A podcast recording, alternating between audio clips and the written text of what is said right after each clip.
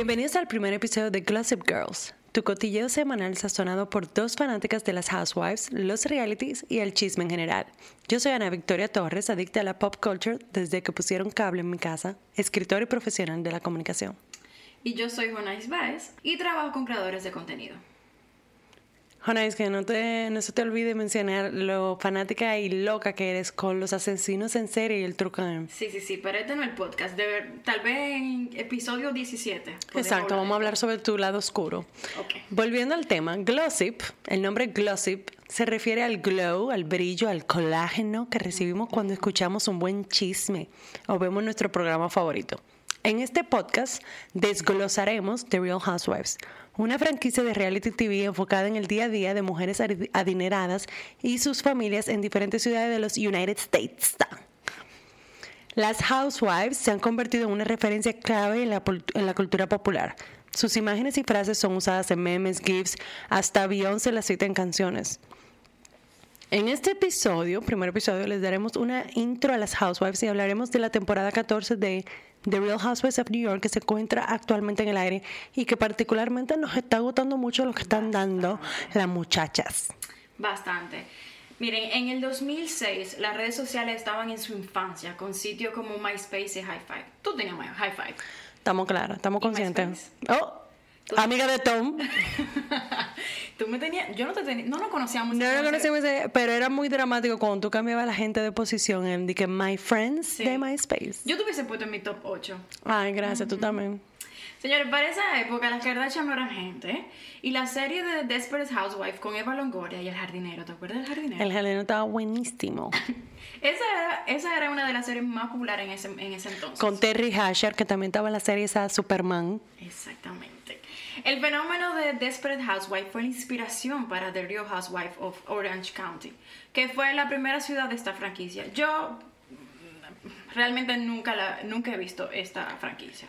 Yo no soy fanática tampoco, pero ellos fueron la primera. Y, y lo de Desperate Housewives es súper interesante porque eh, Desperate Housewives era como una novela, ¿tú me entiendes? O Sí. sea, no es como tú, o sea, no es HBO. No era una serie así de que con un drama que ganó premio y eso. La pasaba en Sony, ¿no? Claro, señores, un, un shout out a Sony, todo el mundo que vivía en República Dominicana y tenía su, su Sony gracias al telecable nacional, que era cuando veía toda la serie. Entonces, Desperate Housewives era muy novelístico, ¿tú me entiendes?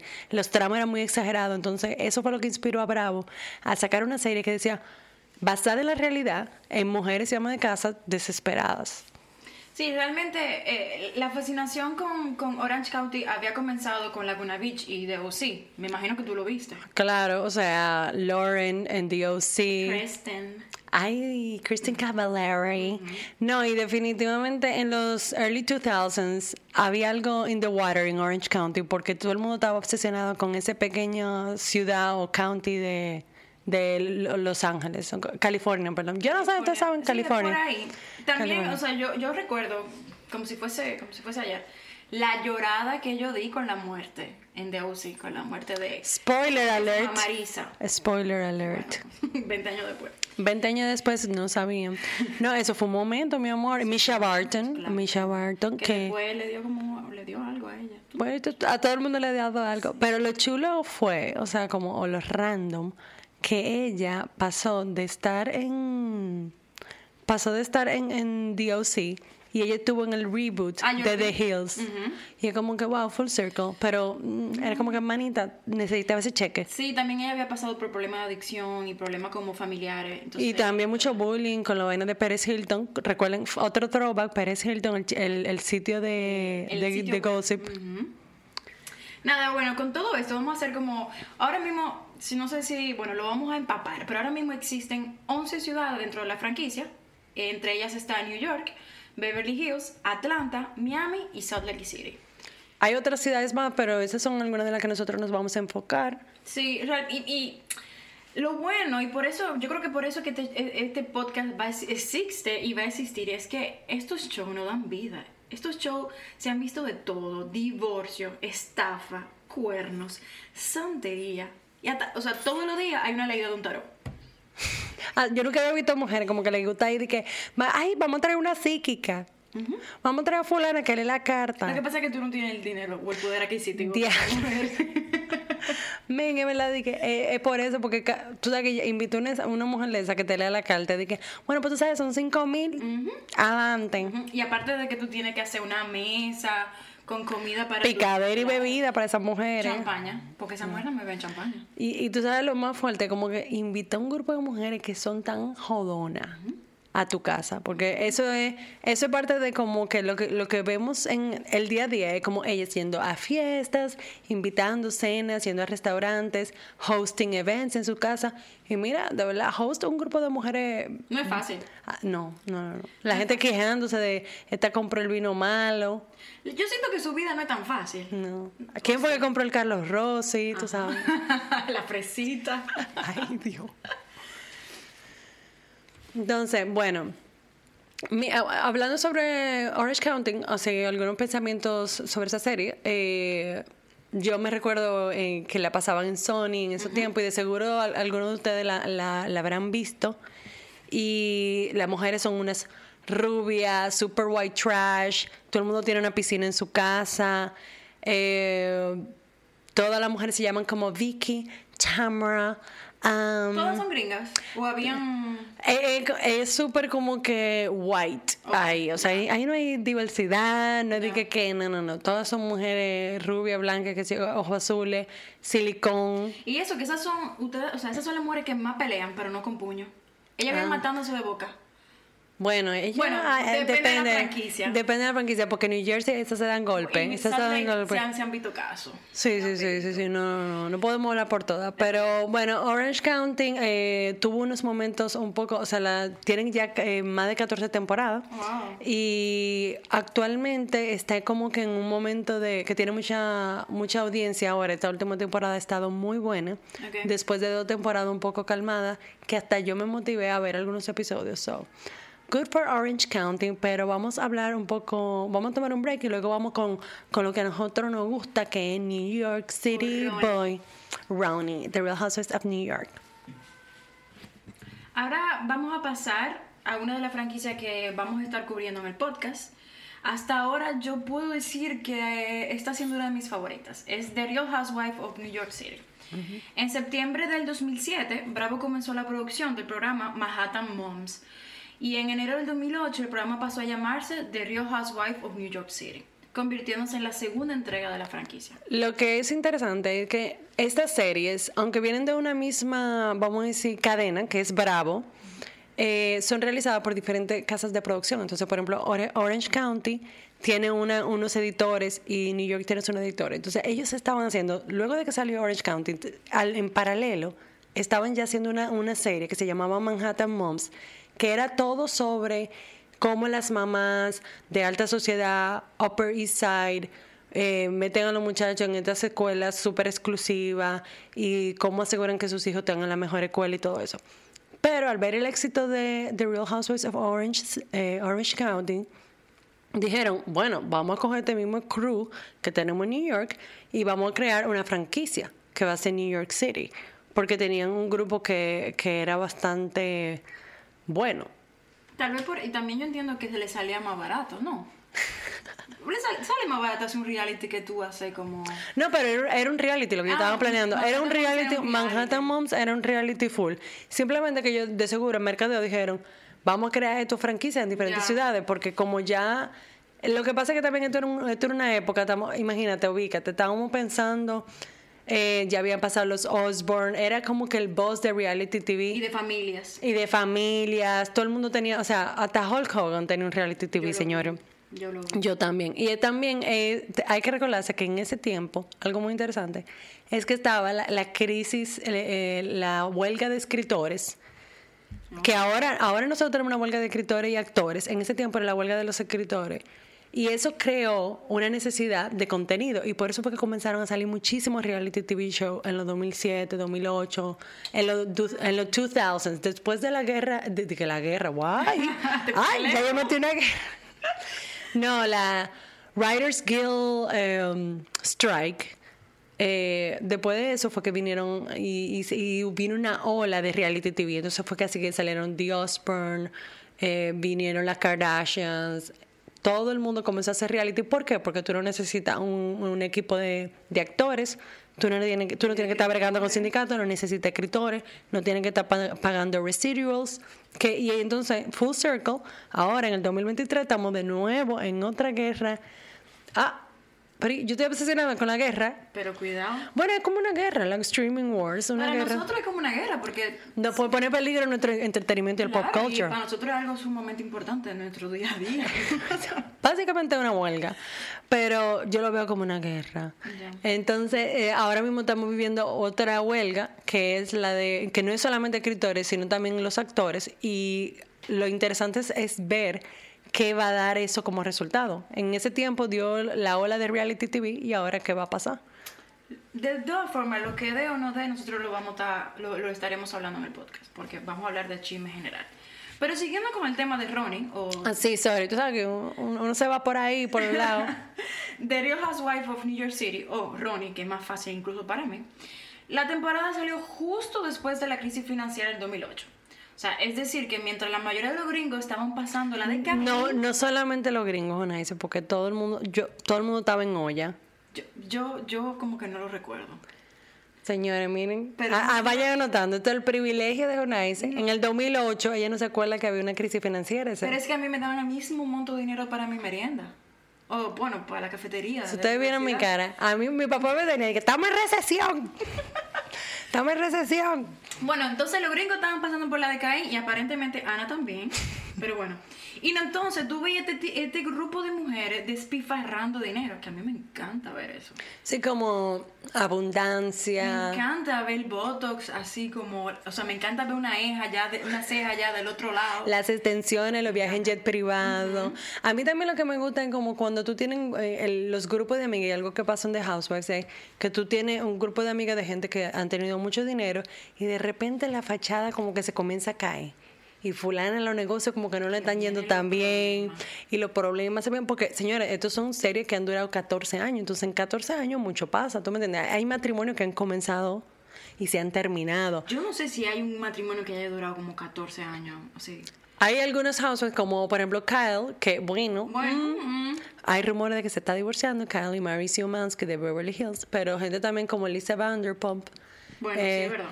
En Beverly Hills son gente como Lisa Vanderpump, Ken Todd, Lisa Rina y el marido de ella que ella siempre le... eh, Ah, Ha-. Harry Hamlin. Ajá. Eh, esas son gente como... Pero después la mayoría de gente, la mayoría comienzan housewives y terminan divorce wives. ¿Y será que uno como que le entretiene como el dolor ajeno? Porque que cuando están divorciando yo como que lo gozo. Eso es... Yo- a mí me entra como un gozo. Ese- tengo un gozo en mi alma. Gozo. Tan- Bueno, eso es parte de, eso es parte de, o sea, la gente, a uno siempre le gusta ver al otro pasando trabajo cuando uno no está en esa situación y uno dice, ah, mira, tú sabes que mi vida no está tan mal, por lo menos, no, es eso, por lo menos no me estoy divorciando, por lo menos no estoy declarando ban- bancarrota ahora mismo. Yo creo que eso como que te nivela un poco, como que te Y- hace un poquito más humilde. Y también ver, ver gente que tiene mucho dinero, que se encuentran que en una posición de privilegio y ver que ellos también tienen problemas, tú también te dice a ti mismo, tú sabes que no tengo, tal vez no tengo la casa millonaria, pero por lo menos no me están dando golpes como a Taylor Armstrong en Real Housewives of Beverly Hills. Por lo menos no me están galleteando. Y obvio, no tenemos los mismos problemas. Yo creo que también eso es una de las cosas que nos atrae. Que es como tú te pones en la posición del otro, como, ¿qué tú harías si a mí me pasara lo que le está pasando a X? Quítate no tú sabes. pa' ponerme Tú yo. no lo sabes. Pero nada, algo notable de, de, de, de esta serie es que una de las... espérate, de, de Ronnie, porque no hemos ido tan lejos. Tenemos que darle rewind. Estamos hablando de Ronnie originalmente. Sí, vamos a volver con Ronnie de nuevo porque Annie y yo empezamos a hablar de Housewife y como que nos vamos lejos, lo siento. Eh, vamos a seguir con Ronnie. Algo notable de esta serie es que una de las Housewives originales era Bethany Frankel. Eh, era una señora como que no tenía hijos. No, no, no, señora. No, ella, era- señora. ella Ella era la más joven. Ella era la más joven del grupo, tenía como 35. Lo que pasa es que está acaba ahora, está pelea. Uno ve como los 35 antes y uno pensaba que era viejo y ya uno está en esa edad. ¿Tú me lo Difícil. dices a mí? La cuestión es que eh, ella era una de las originales y ella era una de las del grupo que no tenía hijos y nunca había estado casada. Entonces, a través de la serie vemos cómo ella su- pasa de ser la mujer más humilde con su sueño de ser chef de comida saludable. Y como que la que más estaba como que, ay, no tengo dinero, vivo en un apartamentico aquí, todas estas mujeres tienen muchísimo dinero. ¿Cómo ella terminó ahí entonces? Cuando se supone que son millonarias. Bueno, la cuestión es que ella empezó, que quería, tenía su sueño de ser chef de, de, de comida saludable, pero ¿saben qué?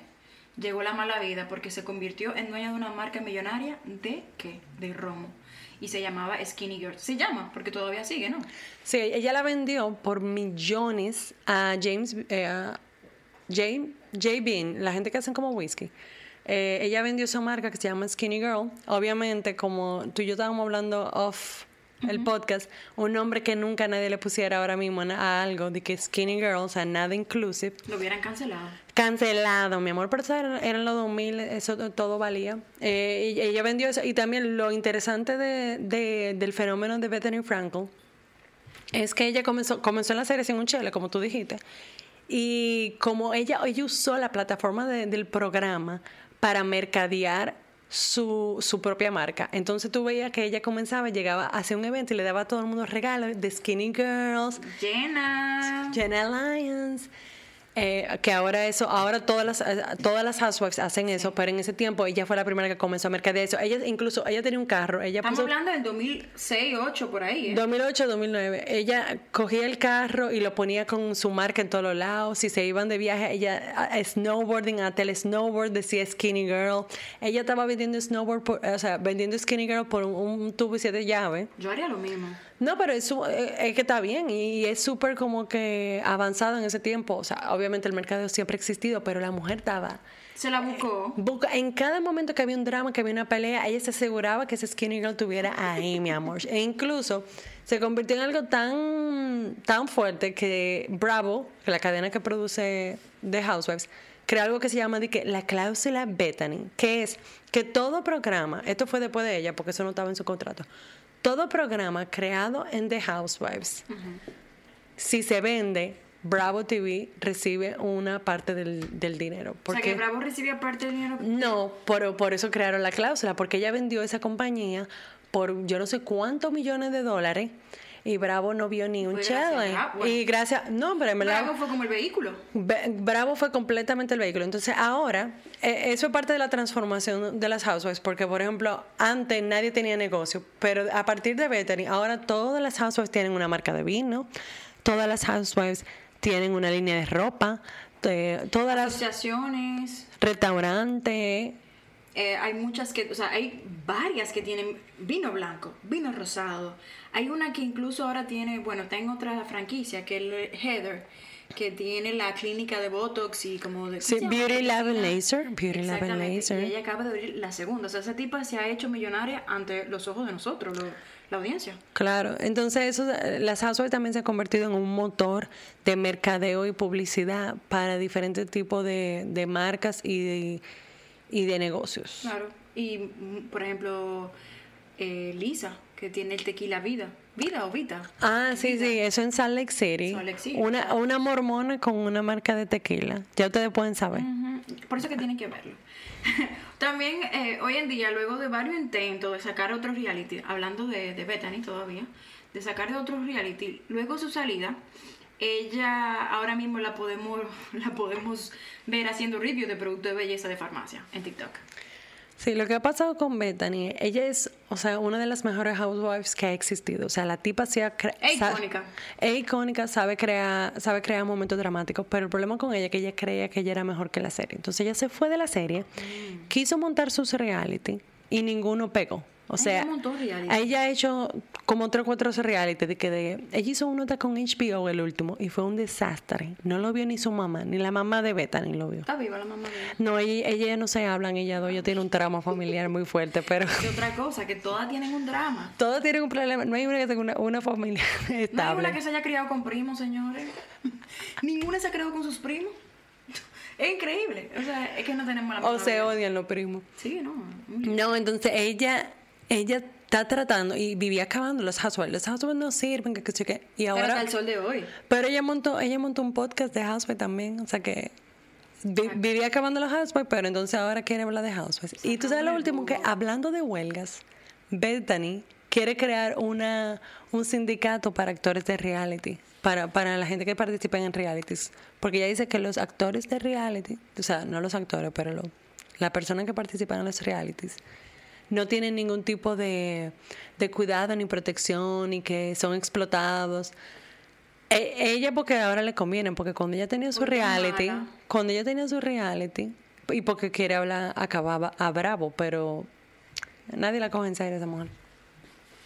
Ustedes, si ustedes la buscan en TikTok, ustedes tienen que ver a esa mujer haciendo review de productos de belleza de farmacia. Es una de las cosas más como unhinged que yo he visto. O sea, la tipa está con una luz horrible, hablando a 2000, Pero yo vi un video los otros días que ella estaba en un hotel. comiéndose unos comiéndose cangrejos. Un cangrejo, mi amor. Que no, que, no, yo no Señores, lo haría. Yo no, lo haría. Señora, lo vamos a poner en, en Instagram. Poner El, el video de los cangrejos de la story. Señor, yo nunca había visto una, una cosa. Ella se compró un kilo de cangrejo y ella se lo comenzó a bajar sola ella. Ella en, un live, ¿no? en un live, una vez así, en, en su TikTok. O sea, ¿tú crees que la gente tiene que verme a mí comiendo cangrejo? Y no solamente cangrejos, habían camarones, habían langostas, pero el punto ¿Cuál es, es... la necesidad? Sí, no. Busca- mira, el, el buscar cámara, esa adicción a, a- a la atención es muy fuerte. O sea, ella es un caso de estudio. Es un, caso, de estudio. Y ella, ¿tú sabes quién, quién ella odia? Ella odia a Meghan Markle. Vive cayéndole atrás, porque, porque la de la vida. O sea, ella vive cayéndole encima a Meghan Markle. Es una pero buena. ella nunca se llegó a casar y todavía no tiene hijos. No, ¿O mi amor, mi amor. Ella se casó con un maldito loco que se llama Jason Hoppy y tuvieron una hija. Pero eso, bueno, eso tenemos que hablar en Real en House of lo, hablaremos más Lo- adelante. pero mira, ese matrimonio, ellos duraron, el matrimonio duró un año y medio y duraron casi 10 años divorciándose, yo creo. ¿Qué? O 5, vamos a decir. Pero mira, Ustedes ven que eso no son los problemas de nosotros. y el es tipo, problema de- de gente el tipo la quería dejar sin uno. Eso, mira, eso vamos a tener un episodio dedicado a Bethany solamente. Si les interesa, ustedes nos avisan y, y le armamos ese, ese muñeco. Bueno, pero volviendo a New York, eh, le tengo mucho cariño a Ronnie porque fue una de mis primeras series, o como mencionamos, la veía siempre en Sony. Mira, de verdad, un shout out a Sony porque yo ahí podía ver mi serie y aprendí inglés con subtítulos, con los subtítulos. O sea. Y Real Houses of New York tenía siempre, tiene un, un, elenco increíble de personajes como Sonia Morgan, que estaba casado con el dueño de los bancos JP Morgan.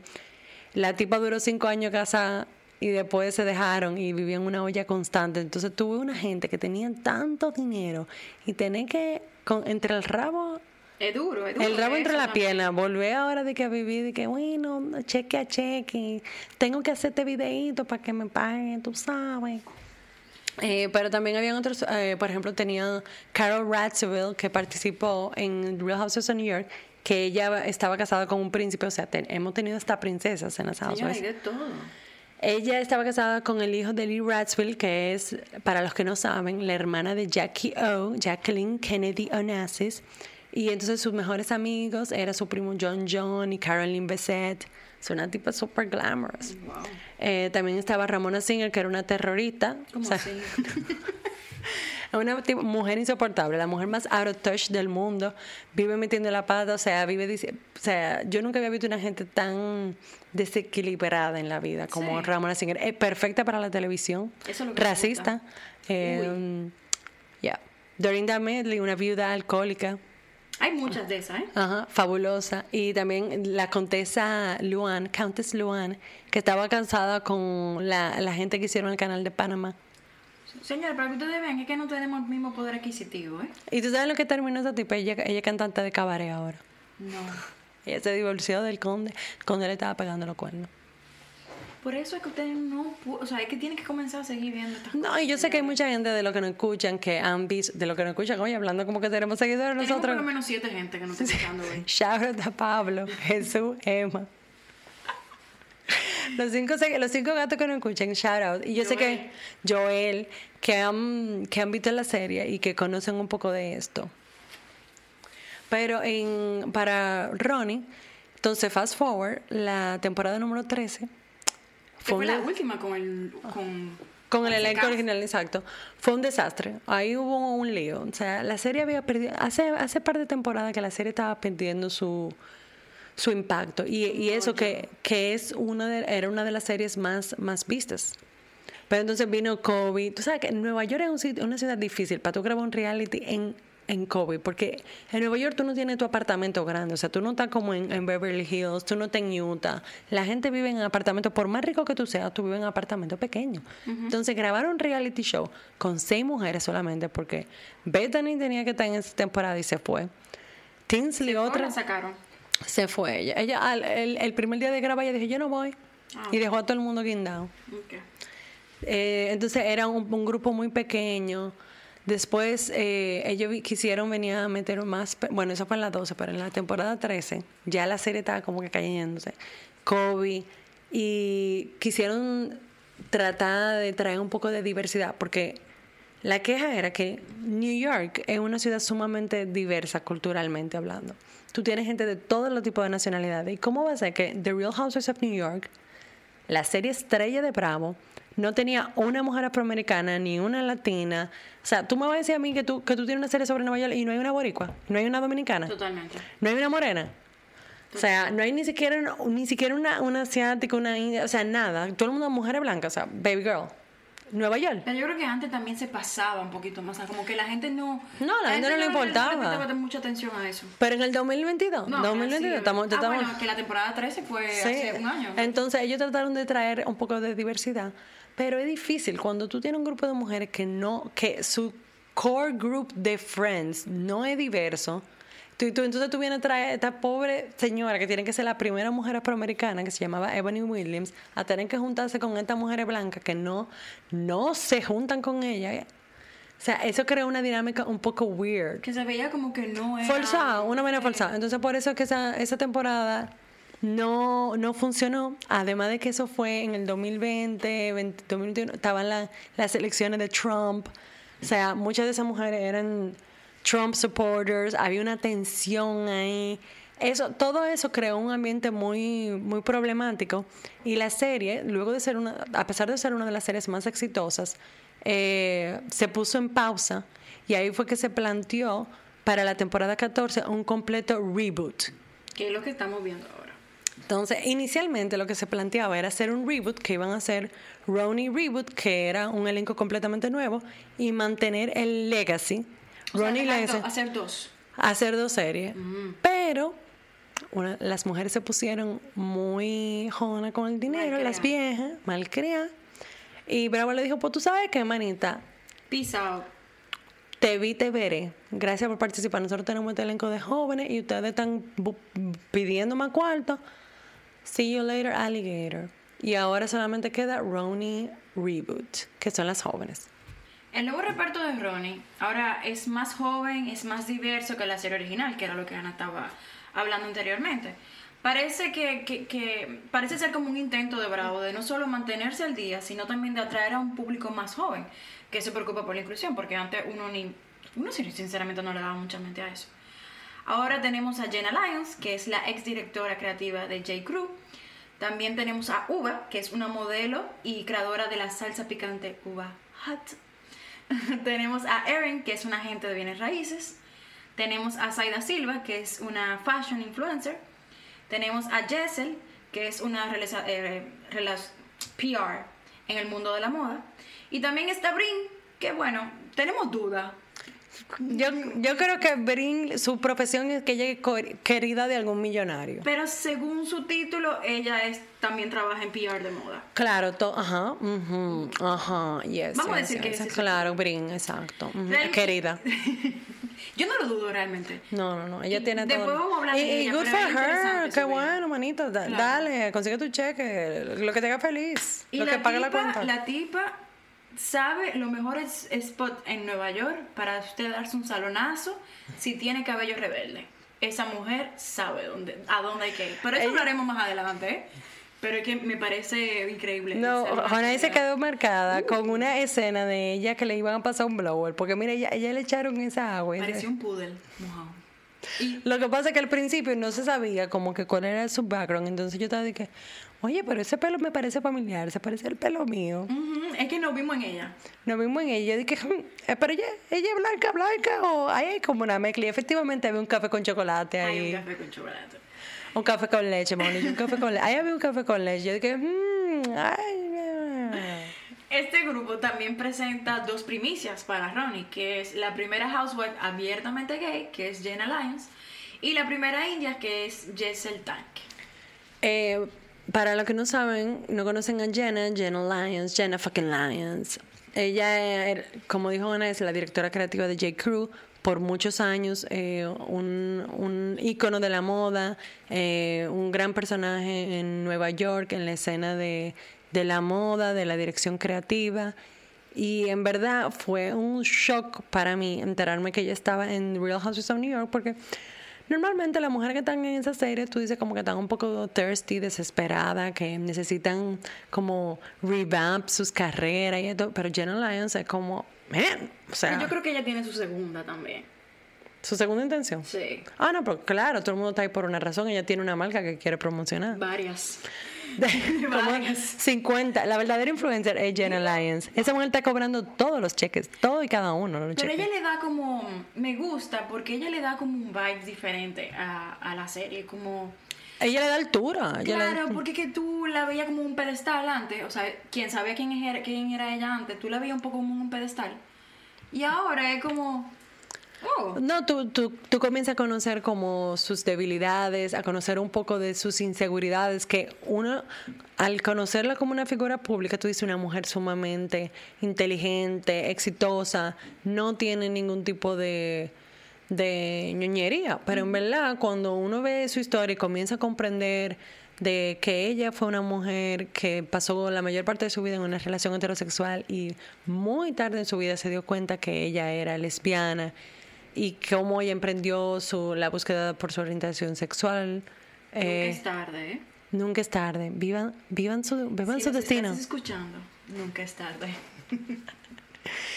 Y también que ella tiene, que yo no sabía que ella tiene problemas genéticos de apariencia, cosas que tiene problemas en los dientes. En la piel. en la piel, que no tiene, ella tiene una condición genética que no le permite tener eh, pestañas, eh, por lo que, por lo cual ella creó su propia línea de pestañas. ¿eh? Qué conveniente, ¿Cómo es ¿eh? que se llama? Love Scene. Necesito que le cambie ese nombre porque es muy difícil para mí. Sí. No, no es muy memorable como Love Scene. No sé, me lo encuentro como medio Charlie el nombre también. Está Charlie, está Charlie. No sé. Pero bueno, es ella. Y es muy interesante tenerla. Eh, yo creo que ella ha traído muchas cosas cool al, al show. Pero yo ya yo había visto New York. Entonces yo tenía muchas expectativas sobre la nueva temporada. Si yo quisiera saber cómo tú comenzaste a... ¿Cómo tú te sientes ahora que, ahora que tú la estás viendo, esta, esta, nueva, esta nueva serie? Pero antes de eso, algo que yo no había, no, no, había- no hemos hablado. ¿Cuál fue tu introducción a las Housewives? O sea, ¿cómo tú comenzaste a verla? Cierto. Eh, yo creo que mi primer housewife fue Beverly Hills, sin duda.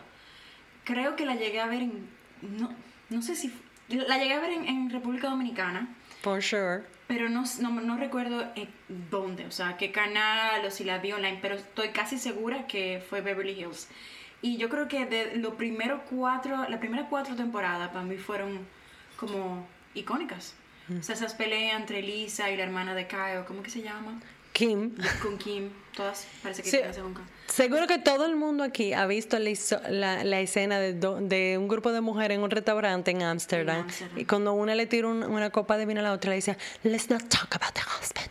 La verdad es que yo creo que esa fue la primera. Y yo, yo- al principio, como que yo no entendía muy bien qué era lo que me tenía atraída a como a la franquicia o, a- o al reality. Pero después de ahí yo estoy hook. O sea, no, no sé qué hacer. No sé cómo salir. No quiero salir, pero no sé cómo. Es un culto. Bienvenido culto. a, a los demás que no están en el culto. Welcome to the club. Y yo creo que tal vez desviándonos un poco del como no, no del tema, pero creo que una también una de las razones por la que yo y Ana decidimos hacer el podcast es porque yo y Ana escuchamos muchos podcasts en inglés y leemos muchas noticias en inglés sobre la housewife y sobre el pop culture y todo y sentíamos que sí faltaba un, un podcast en español. o sea, Con un una perspectiva, una perspectiva dominican, latina. Sí, pues somos, ustedes a lo mejor se van a dar cuenta por el acento. o sea, ah, pero ah, ah.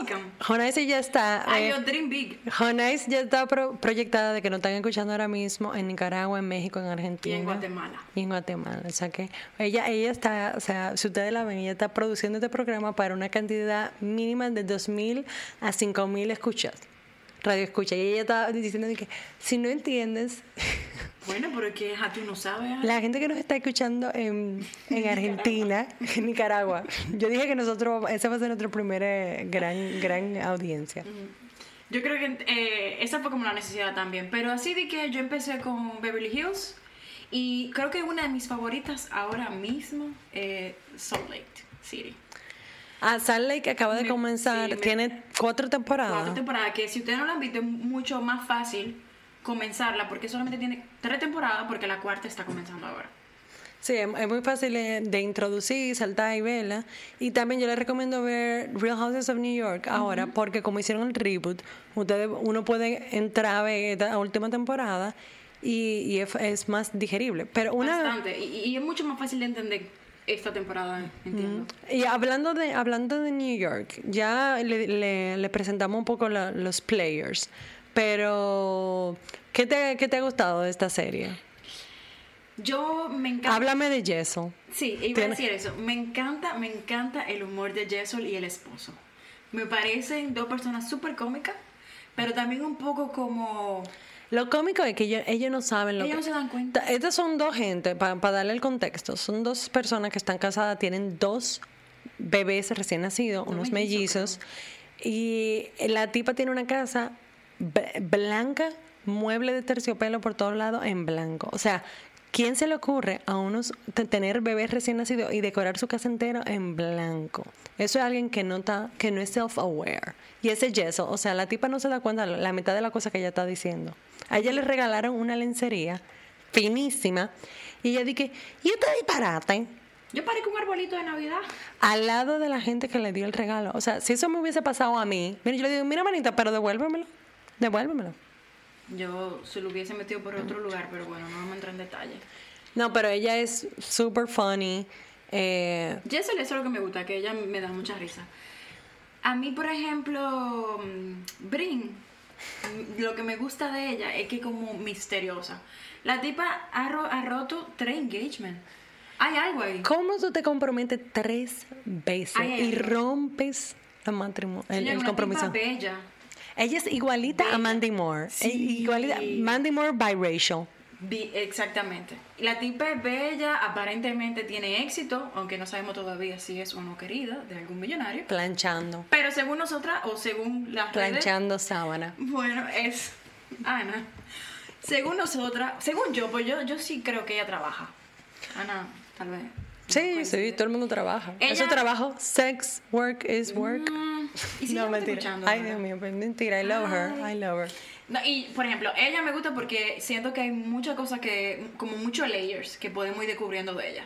Y me Bueno, o sea, en los primeros episodios descubrimos que ella tuvo una infancia horrible. O sea, de verdad, wow, qué fuerte. Eh, este- señores, esto es, lo, esto es lo maravilloso de las Housewives, porque uno habla de que, ay, que queremos ver la ropa, o sea, de verdad la ropa es amazing. La de New York está muy buena. La, la ropa de New York está muy buena, pero de verdad las historias, o sea, Bring cuenta su upbringing, cómo esa niña la criaron, abandonada por su familia, que su abuela fue que la tuvo que criar, eh, intento de suicidio cuando ella era joven, o sea... Ella contaba que incluso sus padres duraron seis días sin cambiarle un pamper, seis días sin, como sin, sin cargarla. Eso, eso me, me, da- me parte el alma. Sí. Venga, ¿verdad? Entonces o sea que sorry, sorry, Brin, de verdad. Sorry. Y hay, por eso que yo siento que hay muchos layers de ella que podemos ir descubriendo y que son bastante interesantes. Y, y su humor y su picardía es un mecanismo de defensa que ella está teniendo. Totalmente. Ella está haciendo, usando su humor porque es difícil con toda esa vulnerabilidad. E incluso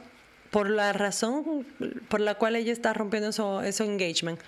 Ella dice que tiene que estar relacionado a su trauma porque Sí, es como... Definitivamente. O sea, yo tuviera todavía de, de psicólogo con esa infancia que esa mujer tuvo. Y, y también, por ejemplo, Sai también tuvo una infancia muy, muy, muy Sí. difícil. Salen Mamá alcohólica. mamá alcohólica, en- de mucha, mucha precariedad, nació en un background de Brooklyn. ¿Tú o sabes sea, que yo pensé cuando la vi que ella era dominicana o que tenía como. full, dominicano? boricua.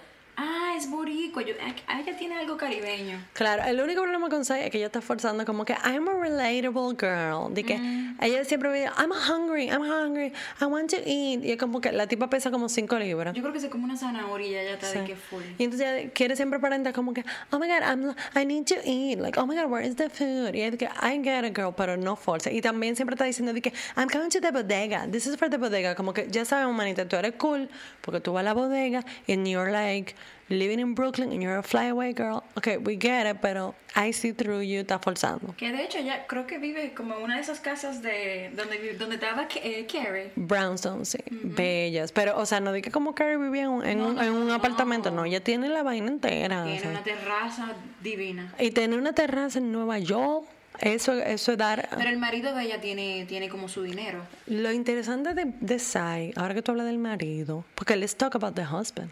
Eso es muy... son- es que hay, Ella- muchas cosas, señores. Ella, la jeva es influencer, ¿no verdad? Ella tiene 400 mil seguidores.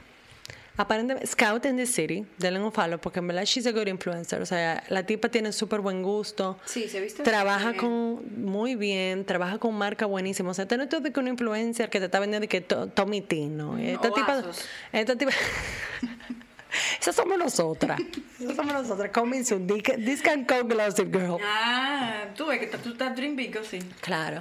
Pero Sai, eh, tú me entiendes, y en sus redes, ella tiene años con su blog, años, ella muestra todo a sus hijos y toda la pero ella nunca mostraba al esposo, hasta que comenzaron a hacer The Housewives. Y en, en, el- en los Housewives es que ella el esposo sí sale en la cámara. Yo me imagino que Bravo le dijo, mira manita, esto es lo que hay. Si tú quieres estar en, en este show, tú vas a tener que enseñar al esposo. Y por primera vez ella comenzó a mostrar, a mostrar el esposo, pero yo conozco gente que la seguían a ella en Instagram y estaban como que en shock, de que wow, o sea, finally we can see him. Tuvieron que darle un dinero también, yo creo. O, bueno, como tú dices, estaba dentro del contrato. Yo creo que esta era una oportunidad tan grande para ellas en cuanto a la marca que Pero él, por ejemplo, que, que él es como... No, él está Retirado. O sea, ¿qué tú estabas haciendo? Que ya tú estás retirado. El tipo tiene como menos de 50 años, yo sí, creo. el pan es joven, el pan es joven. No, yo creo que él tiene su dinero, él hizo su dinero. Vamos a averiguar eso y le vamos a... Keep you posted. Y si alguien sabe, tiene el tea, tiene el chisme, Por pásenlo por favor, porque nos interesa conocer ese chisme del, del marido de Sai. De. Pero en verdad, eh, lo que me gusta de New York y me gustó mucho de Sai, la ropa está perísima. Sí. Estas mujeres, porque Beverly Hills, yeah, they have fashion, pero en Beverly Hills es como, es como costumes. Mucho logo, Balenciaga, Ah, Balenciaga, Balenciaga. Gucci, Louis Vuitton. Eh, eh, una cosa una much. cosa tener estilo. Y yo creo que muchos no lo... Uh. Sí, hay muchas que no, no le llegan. No, no, no. Entonces en New York hay más flow. O sea, en New York estas mujeres se visten mejor. Eh, E incluso que Ana sigue una página donde ponen la ropa que cada housewife utilizó en los episodios y Ana tiene una alarma para cuando esas marcas bajen de precio, ella le avisan para ver si ella algún día le puede comprar una de para ver si algún, si algún día yo puedo. Pero mira, señora, de verdad, yo le paso eso, yo le paso esos fax porque así que uno consigue los especiales. Yo, mire, yo, yo pongo mis alarmitas. Y me puede durar un año, me puede durar nueve meses, pero un día ellos bajarán. Ellos bajarán. Que si todavía usted no está como convencido de que por qué ver housewife, eso es una de las cosas. Los descuentos, la ropa. Y si usted no quiere ver... ¿Tú sabes que también? Hasta los tragos. Los tragos, o sea, los cócteles. Ellos salgan con unos cócteles y una cosa que yo me quedo de que yo quiero de eso. Y tú sabes que ya, eh, lo- los housewives han ayudado a popularizar, o por lo menos yo me doy cuenta cuáles son los cócteles que están de moda. Por ejemplo, cuando se, cuando se hizo la transición de gin a tequila como un drink, yo lo supe por Kyle. Kyle bebía gin y, bebía, y bebía vodka y todas esas mujeres fashionable, eso era lo que bebían. Y de repente tú veías a todo el mundo de que, ah, tequila y casamigos y reposado, and bla, bla, bla. Y después, ¡pam! Cuando viene el switch de espresso martini. Espresso Martínez. Espresso martini. Señor, entonces ahí uno sabe como que what's happening in the world, cuáles son los sitios. Hay un chisme en New York sobre un restaurante que las mujeres no querían ir, de que I would be caught dead, caught O in sea, that cámara, restaurant. no. Pero tú- eso fue en el primer episodio, Jonás, que ya están hablando, que estaban hablando de un restaurante que fulanita no quería, no quería ir a ese restaurante, ¿Quién que no yo, con? Bring Inside no querían ir a ese restaurante. el, re- el restaurante lo, lo bloquearon, lo blipearon el nombre, la, la cadena, pero yo sé el nombre. El restaurante se llama Catch en New York City. Y es como un, tú sabes, un... un- un- la- No, una ay, yo, yo a como un lado cherry. Tú sabes, como que en su momento tuvo su apogeo, pero ya como que it's not the place to be. Ya. Sorry a la gente que está en, el, en la Dolceri, pero La no. comida era buena.